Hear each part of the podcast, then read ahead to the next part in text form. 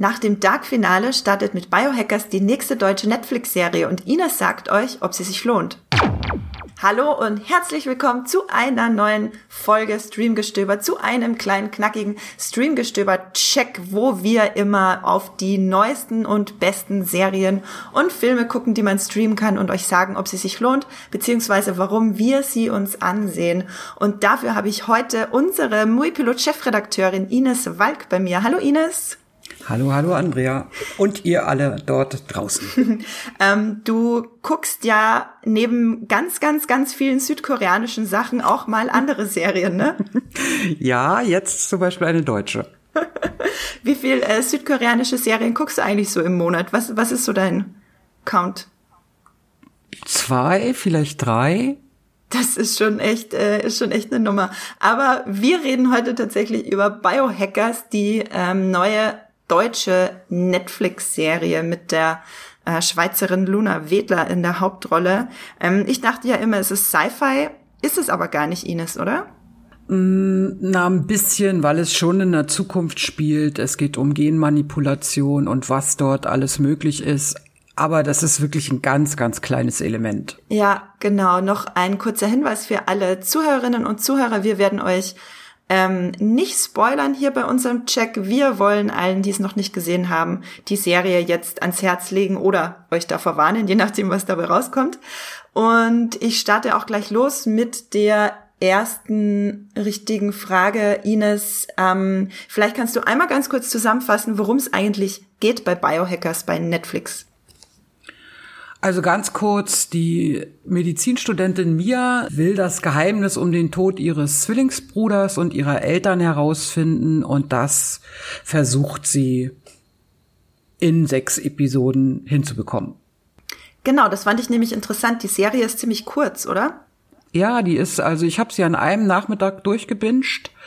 Äh, sie ist sehr äh, unterhaltsam, weil man einfach schnell weiter äh, die nächste Folge anklickt, alles schnell durchgucken will. Ähm, sie ist ganz kurz und knackig, kann man so sagen. Also äh, snackable. Ja, korrekt. Dann äh, haben wir die Frage von später gleich mal vorweggenommen. Es ist eine absolut snackable Serie. Ich habe sie ja auch gesehen. Ich habe sie auch an einem Tag durchgewünscht und ähm, war so mäßig begeistert. Ähm, genau, aber heute soll es eher um deine Meinung gehen. Und es gibt jetzt eine Staffel mit jeweils sechs Folgen, meintest du? Ich glaube, die zweite ist schon bestellt, oder? Genau, es gibt, wird eine zweite äh, äh, Staffel geben. Das ist nach dem Ende der ersten auch definitiv notwendig, weil die hinterlässt uns mit einem richtig großen Cliffhanger. Äh, und so war es eigentlich nur eine Frage der Zeit, bis die offizielle Bestätigung von Netflix kam, dass Biohackers eine zweite Staffel bekommen wird. Genau, es wird ja auch gerade recht munter äh, gecancelt bei Netflix. Da freuen sich die Biohackers-Fans dann wahrscheinlich, dass es damit aber weitergehen soll. Ähm, Ines, weißt du zufällig, wie, was die Movie-Piloten, die Movie-Pilot-Community zu der Serie sagt? Ja, die steht gerade so bei 5,9. Oh, wow. Also eine knappe 6. Das ist nicht so berauschend. Ähm, allerdings muss ich sagen, sie hat ein bisschen mehr verdient, weil sie ein, zwei Sachen dann doch richtig gut macht. Zum Beispiel das Ambiente finde ich sehr angenehm. Sie spielt eben nicht in Berlin und nicht in München oder Köln, sondern wählt sich Freiburg. Das finde ich ganz interessant. Deutschland ist nämlich groß und ich hätte auch gern mal eine Serie von der Ostsee oder aus dem Fichtelgebirge, wie auch immer. also, dass sie den traditionellen Standort verlässt und irgendwo anders hingeht, das finde ich sehr schön. Und manchmal sieht man eben auch, wie die ähm, äh, Verantwortlichen äh, mit der Stadt so ein bisschen spielen. Die Hauptfigur fährt eben mit Fahrrad dort zu ihrer Universität. Es wäre schön, sie hätten da noch mehr gemacht, äh, um eben dieses Ambiente auch noch ein bisschen mehr rauszukitzeln. Aber gut, es ist immer ein Anfang, nicht eine Großstadt zu wählen. Was war das für ein Gebirge, das du gerade genannt hast? Äh, das Fichtelgebirge. Wo ist das denn? äh, irgendwie Thüringen da so. Ah ja, naja, das ist ja auf jeden Fall dann bestimmt schön. ich sehe ich seh da diverse Berge, wenn ich mit dem Zug äh, runter nach Österreich fahre in, in, in Thüringen. ähm, ja, Biohacker Staffel 2, Abstecher ins Fichtelgebirge. War, warst du schon mal in Freiburg, Ines? Er, erkanntest du da irgendwas wieder? Nee, ich war äh, nur einmal ganz kurz da, habe einen Plattenladen besucht und bin wieder raus aus der Stadt. Ich erkannte hm. nichts wieder, weiß aber, dass es natürlich die Fahrradstadt in Deutschland sein soll und das sah man dann auch in der Serie, weil die Studenten dort alle mit dem Fahrrad fahren. Ja, stimmt. Das wirkte schon wie eine ziemliche Studentenstadt und das ja, ist das, mhm. das ist es auf alle Fälle. Studenten und Fußball, das verbinde ich mit Freiburg. Ah ja, das äh, macht auf jeden Fall Sinn. Mich würde interessieren, Ines, hast du das eigentlich für die Arbeit geguckt oder war das dann dein persönliches Interesse? Also die äh, Prämisse der Serie, dass es eben äh, so ein bisschen in der Zukunft spielt und um, Genmanipula äh, um Genmanipulation geht, die fand ich schon so interessant, dass ich das auch unabhängig von der Arbeit geschaut habe. Ähm, und da macht sie eigentlich, finde ich, auch einiges richtig, denn sie äh, schaut auf so moralische Fragestellungen, die für uns mhm. vielleicht ganz direkt nicht, aber äh, schon für die Menschheit ganz wichtig sind. Was darf ich mit äh, der DNA machen? Kann ich die so manipulieren, dass ich da den, das, den menschlichen Genpool verändere? Und da stellt sich schon richtig große Fragen. Was jetzt die Antworten betrifft oder die Umsetzung, ist dann eine andere äh, Problematik bei der Serie. Aber eigentlich ist das eine schöne äh, Prämisse, finde ich. Deswegen fand ich spannend. Ja, ich ähm, mag dieses Genre oder so Genmanipulationserzählungen, wenn es um, um die Moral dahinter geht, eigentlich auch ganz gerne. Ja, ja. Ähm, da muss es auch gar nicht so arg in die Sci-Fi-Richtung gehen. Ich fand äh, auch einfach generell interessant, mal wieder eine deutsche Netflix-Serie zu sehen. Ist das auch ein Grund, warum du was guckst, wo du dir denkst, okay, die deutschen Netflix-Serien, die willst du schon alle zumindest mal angefangen haben? Ja, das ist natürlich immer äh, mit dem Heimvorteil und ich finde schon, dass wir da immer einen besonderen Blick drauf legen sollten, mhm. weil es eben von uns kommt. Also und auch immer im Vergleich natürlich zu den USA, zu Hollywood gucken, klar. Aber ich finde, das sollte man aus Loyalitätsgründen immer mal tun. Ja, ich hoffe, dass nach Freud äh, bald auch noch mal eine zweite österreichische Netflix-Serie kommt. Aber ich ja. guck die. Ja ich gucke die Deutschen auch immer sehr gern. Dieser, die habe ich, ich habe auch das Gefühl, äh, dass da für mich auch dieser Heimvorteil da ist, auch wenn ich hier nicht geboren bin. Ähm, mit welchen anderen Serien oder Filmen könnte man Biohackers denn vergleichen? Was meinst du? Also ich habe sofort an Anatomie gedacht. Ich auch. Ähm, das ist ja so ein, ich weiß gar nicht, in den 90ern, Anfang ja, der 90er. Ich glaube Anfang der Nullerjahre. Ähm, ich guck noch mal ja, nach, aber red schon mal ja. weiter mit äh, Franka Potente äh, in der Hauptrolle. Da ging es ja auch um eine Medizinstudentin und das ist schon sehr, sehr ähnliche Voraussetzungen. Interessant war, fand ich, dass auch Benno Fürmann eben in der Serie mitspielte, der ja dann auch schon in Anatomie mitgespielt hat. Ist eine ähnliche Geschichte und Anatomie war ja auch ein richtiger deutscher Erfolg mhm. damals. Äh, das hat mich sofort daran erinnert. Und dann so natürlich paar andere Filme, die so mit Genmanipulation in der Zukunft spielen, wie Gattaca. Ich da kommt da natürlich, kommt die Serie natürlich nicht ran, weil das eine ganz andere Atmosphäre ist. Aber so in diese Kategorie würde ich das schon so ein bisschen einordnen. Ja, ich habe gerade nochmal nachgeguckt. Hier Anatomie ist tatsächlich von 2000. Ah, okay. Also wurde wahrscheinlich noch in den 90ern gedreht und kam dann äh, 2000 in die Kinos. Anatomie 2 kam dann 2003. Das hat auch so richtig diesen äh, Jahrtausendwende-Charme, finde ich. Ja, also für alle, die sich dafür interessieren, der Film ist wirklich nicht schlecht, Anatomie. Also der bleibt mir auch schon wegen der einen oder anderen Szene immer noch in Erinnerung. Genau, der ist natürlich, wobei man sagen muss, dass Anatomie schon sehr in die Horrorrichtung geht. Ja, ja. Und Biohackers ja eigentlich gar nicht wirklich, ne? Nee, das ist so, schon so ein klassisches Drama. Äh, Familiengeschichte wird aufgearbeitet. Es ist auch eine Rachegeschichte dabei, weil äh, mhm. die Mia äh, weiß eigentlich, wer es getan hat. Ich will ja jetzt nicht spoilern und kümmert sich dann eben äh, und äh, möchte sich rächen daran. Also mhm. nur darauf ist es auch ausgerichtet. Also Horror oder Science Fiction vermisst man eigentlich oder äh, geht nicht vor. Also ich habe es nicht vermisst. Es ist einfach nicht vorhanden äh, einige Science-Fiction-Elemente eben dann doch, wenn zum Beispiel so eine Maus radioaktiv leuchtet oder grün leuchtet. Also da spielen sie schon mit kleinen Elementen, aber es ist eben nicht vordergründig. Es könnte eigentlich auch heute spielen. Ja. Ähm, hattest du irgendwelche bestimmten Erwartungen an die Serie oder hast du dich da ja. einfach reinfallen lassen? Gar keine. Also eigentlich habe ich sie auch ein bisschen wegen der Hauptdarstellerin geguckt. Der Luna, die finde ich nämlich sehr spannend, seit ich sie in das schönste Mädchen der mhm. Welt gesehen habe. Ich finde es so eine richtig gute äh, Newcomerin. Äh, die, auf die können wir äh, wirklich, äh, glaube ich, in Zukunft oder von ihr können wir in Zukunft noch einiges erwarten. Das war eigentlich meine einzige vorherige Sache. Vorher wusste ich gar nicht, worum es geht und so weiter. Und erst als ich dann anfing, äh, wurde habe ich mich hinein versenkt in die Serie ja. sozusagen. Warst du auch so überrascht wie ich, dass dann plötzlich Jessica Schwarz und Benno Fürmann dastehen? ja, über Jessica war ich schon gespannt Aha. oder überrascht. Das hätte ich nicht so erwartet. Ist ja keine klassische Rolle für sie. Fand es aber gar nicht so schlecht umgesetzt. Ähm, diese Wissenschaftlerin, die so völlig emotional erkaltet ist, das hat sie schon gut zum Ausdruck gebracht. Benno hat ja letztlich nicht viele, äh, viel Screentime, ähm, da taucht er zwei, dreimal auf. Da warte ich auf die zweite Staffel, wie er letztlich in seine Rolle noch reinkommt. Genau, von dem sehen wir dann hoffentlich, beziehungsweise von allen dreien, also Benno Firmann, Luna Wedler und Jessica Schwarz, dürften wir ja zumindest dem Ende nach zu urteilen, dann in Staffel 3, äh, ja. Staffel 2 äh, hoffentlich auch noch mehr sehen. Ähm, wen mochtest du von den Schauspielern dann am meisten? Wahrscheinlich eh die, die drei. Oder gab es auch eine Nebenfigur, die du recht toll fandest? Na, die WG ist natürlich schon ganz spannend, weil sie da so eine Viererkonstellation mhm. aufmachen, die alle sehr unterschiedlich sind. Vollkommen wahnsinnig alle. Die anderen drei, außer Luna, also außer Mia sind die anderen drei etwas wahnsinnig, genau. Die beiden äh, männlichen Nebendarsteller, also die äh, beiden Jungs, die sich dann in Mia äh, verlieben, mhm.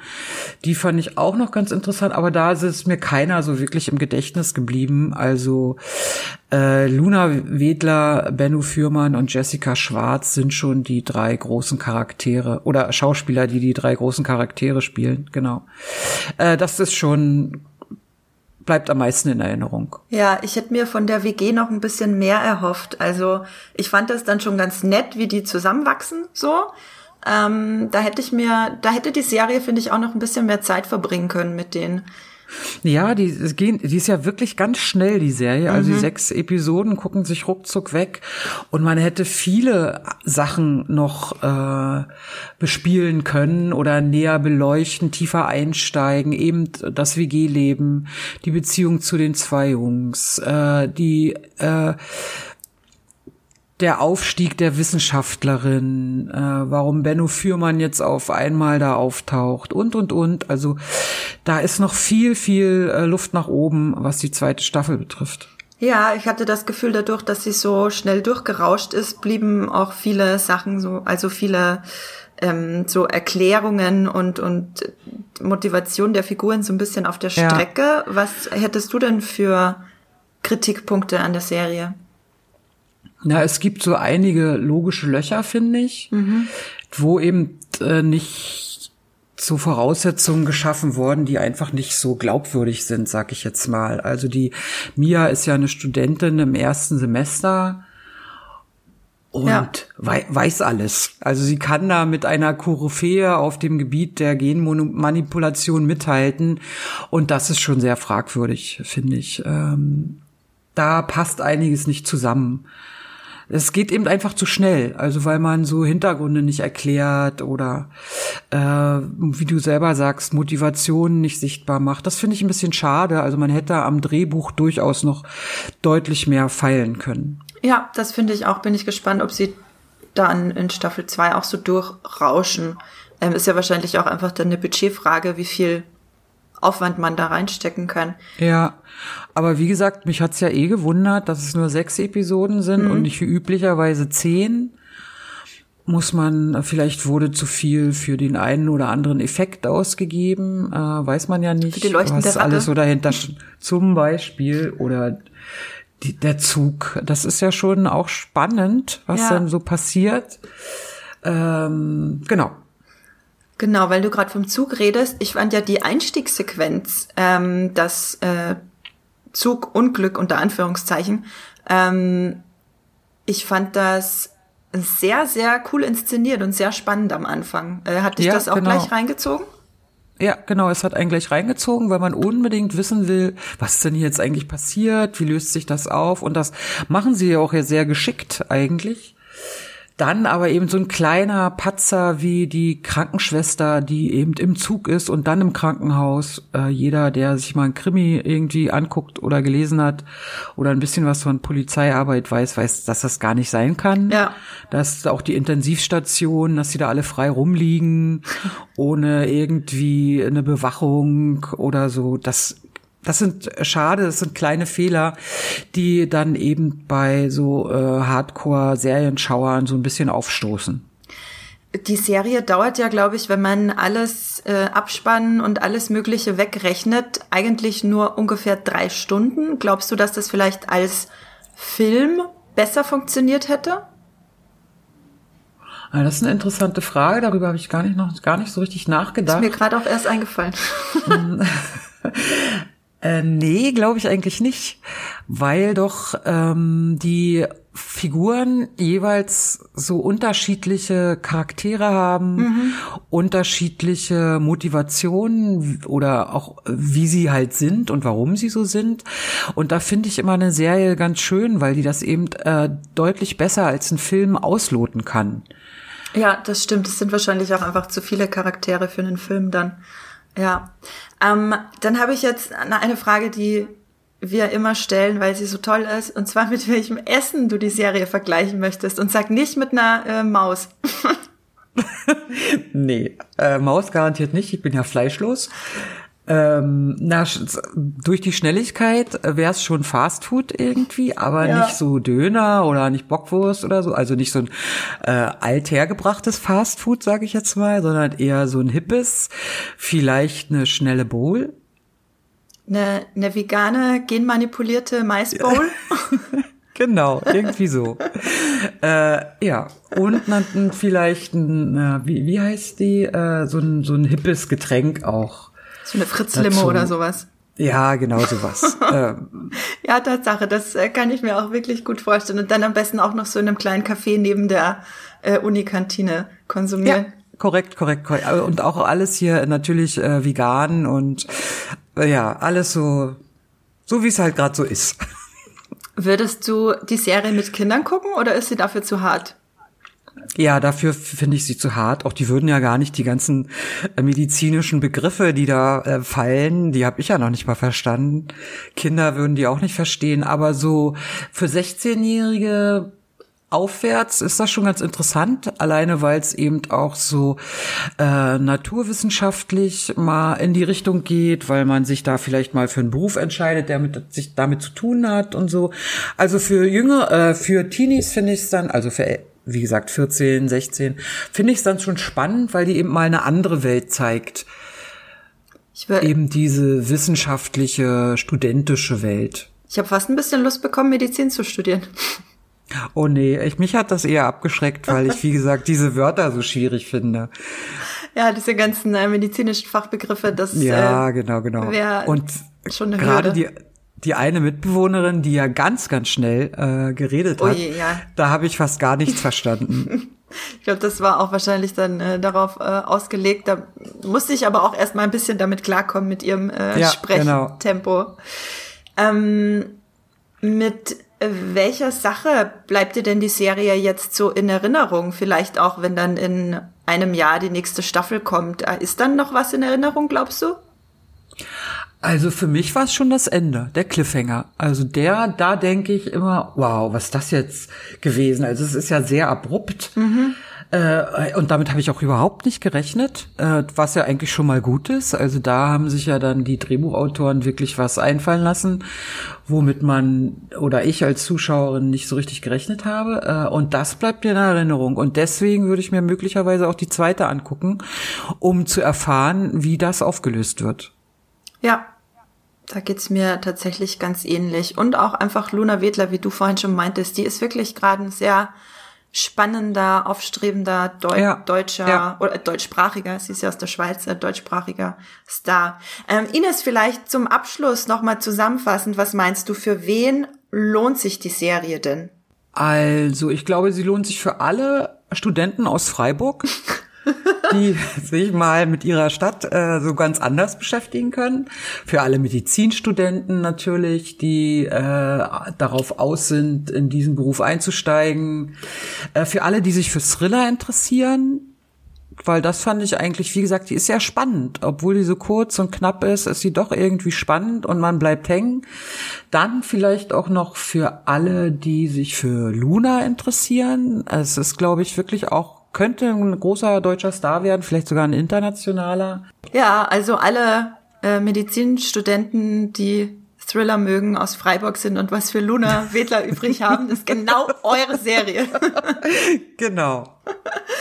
Ja, äh, äh, danke Ines, das war ein sehr guter Einblick in äh, Biohackers. Wie gesagt, die erste Staffel, sechs Folgen, insgesamt nur ein bisschen mehr als drei Stunden, weil die Abspende sehr lang sind, äh, gibt's jetzt bei Netflix. Und wenn ihr, liebe Zuhörerinnen und Zuhörer, noch weitere passende Streamgestöber-Folgen jetzt äh, hören wollt, dann kann ich euch noch ein paar andere zu deutschen Serien empfehlen. Da haben wir nämlich schon ein bisschen was aufgenommen.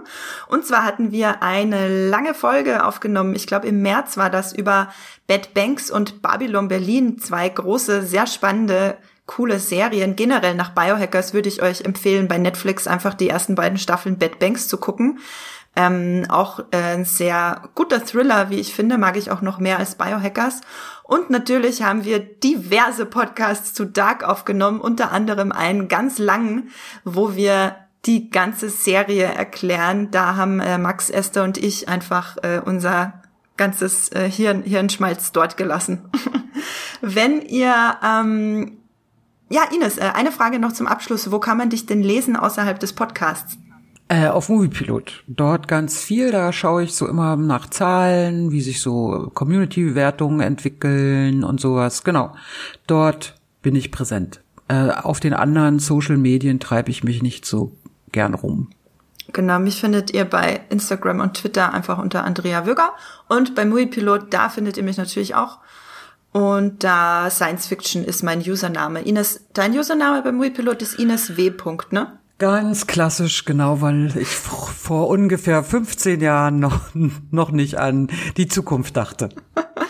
Genau, wenn ihr da draußen jetzt Feedback oder Wünsche an uns habt für weitere Checks, wenn ihr uns eure Meinung zu Biohackers mitteilen wollt, dann könnt ihr das natürlich sowieso immer gerne machen. Schickt einfach eine E-Mail an podcast.moviepilot.de. Übrigens freuen wir uns auch sehr über eure Sprachnachrichten.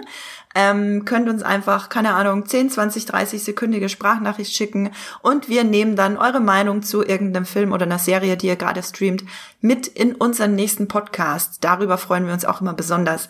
Denkt dran, uns äh, zu bewerten bei euren Podcast-Apps, vor allem Podcast Addict und Apple äh, bieten sich da an. Und dann bleibt mir noch zu sagen, danke fürs Zuhören und stream was Schönes. Tschüss. Ciao.